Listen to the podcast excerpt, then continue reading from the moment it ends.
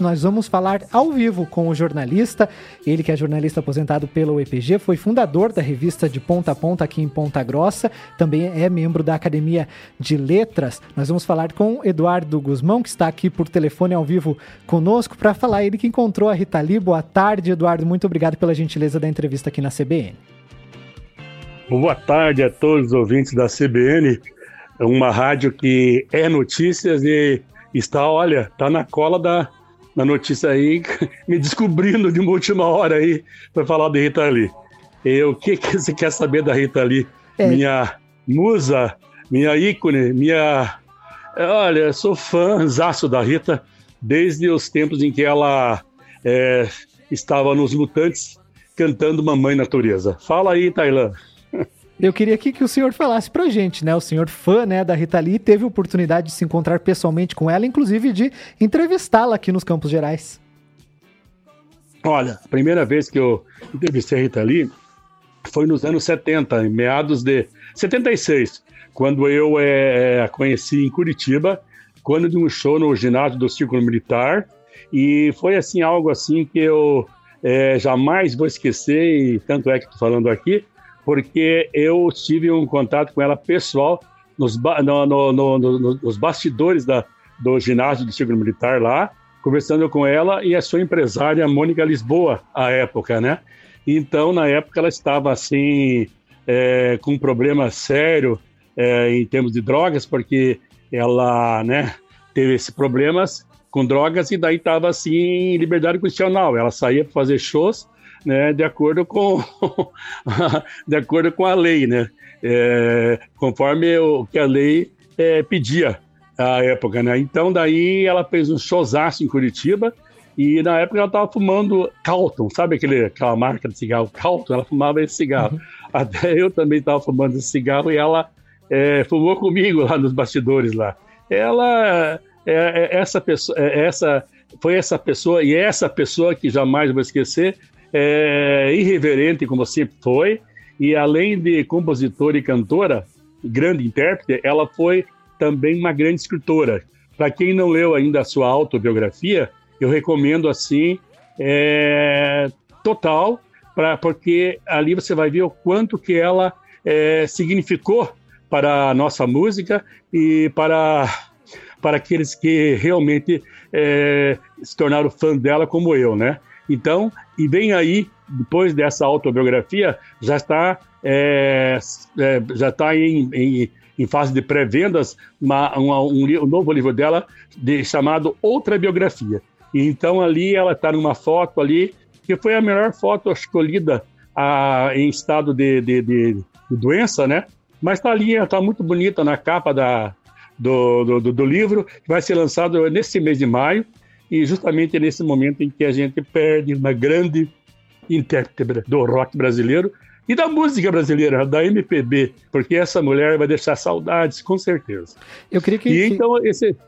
Que o senhor falasse justamente dessa experiência, né, que, que, que o senhor teve com ela, é uma pessoa bastante irreverente, todo mundo está falando disso, né, sobre ela, mas encontrar pessoalmente uma pessoa de quem você é fã, né, é um momento importante também demais, você não queria nem saber, porque quando ela. É, eu, uma vez em Ponta Grossa, já morando aqui, porque a, na primeira vez eu morava em Castro, a cidade vizinha, e minha terra natal, né?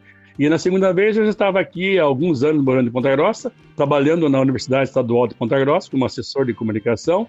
E daí e também já tinha circulando aqui na cidade uh, o Ponta a Ponta. Antes de virar a revista de Ponta a Ponta, era Ponta a Ponta. Isso foi devido a, ao, grande, ao grande Ayrton Senna, que é, ganhava todas as corridas lá, é, de ponta a ponta. E daí nasceu de ponta a ponta, e eu, como trabalhava na, na UEPG, eu tinha, é, é, em particular, eu tinha essa, esse jornal chamado Ponta a Ponta, e daí, então, como eu é, pertencia a, digamos, a não, não estava na diretoria. E como eu conhecia bastante a época a, a, a, a diretoria do Clube Verde, né, eu daí pedi ao diretor um contato pessoal com ela no, no centro de eventos, no ensaio do show dela aqui em Roça, em 93. Isso foi em 93.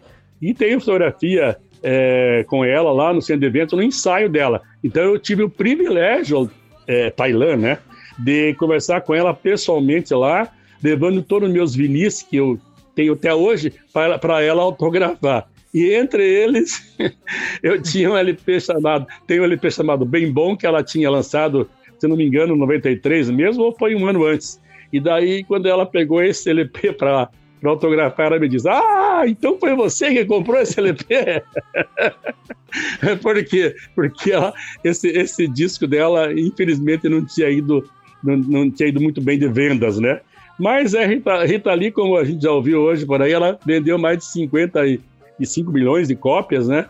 E tem uma carreira aí que, para mim, ela, enquanto formos vida por aqui, essa mulher vai estar no meu no meu coração para sempre, né? Porque ela realmente significou muito.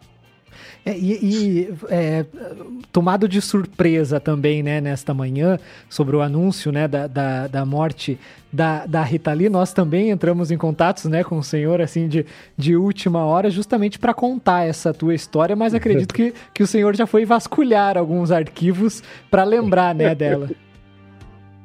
Olha, eu, quando você quando você ligar hoje a minha procura, eu estava na, na minha garagem lá procurando uma, uma edição uma, edição da revista de, de VUP, é, a revista essa que se colou em Castro lá nos anos 70, é, para justamente tirar algumas coisas dali, é, tirar algumas coisas da, da, da, matéria que eu fiz com ela, né?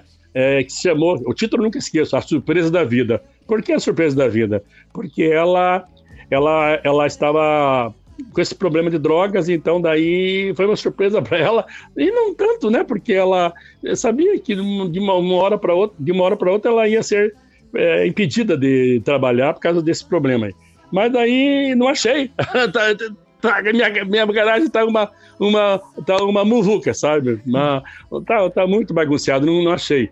Mas aí é, é sobre também sobre a presença dela aqui em daí é, em 93, é, eu fiz uma matéria para o jornal Ponta a Ponta, mas é jornal também está lá é, nos arquivos lá que um dia, quem sabe, serão os arquivos serão digitalizados. Por enquanto está lá é, tudo empacotado lá e está difícil de achar é, esse jornal, sabe?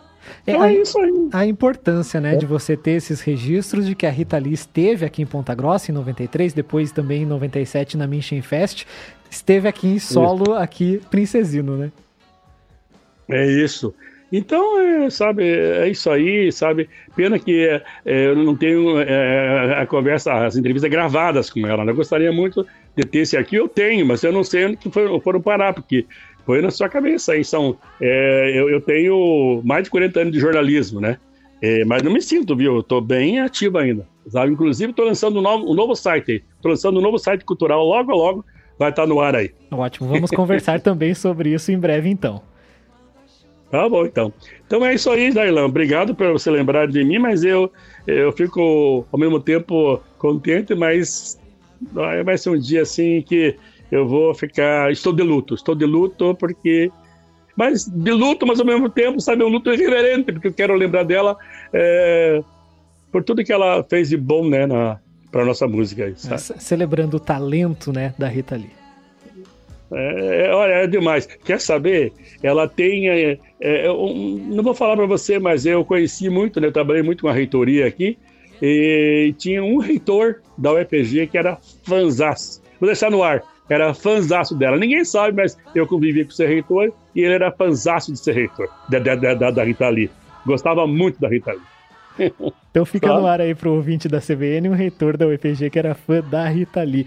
Eduardo Guzmão, jornalista aposentado pela UEPG e agora, claro, membro da, membro da Academia de Letras aqui ah. de Ponta Grossa. Muito obrigado pela gentileza da entrevista aqui na CBN por nos atender neste momento. Falou então, obrigado, viu? Obrigado e estamos aí sempre à disposição. Um abraço para vocês todos aí, tá bom? tá bom, um abraço. E a entrevista completa em instantes no site da CBN, cbnpg.com.br.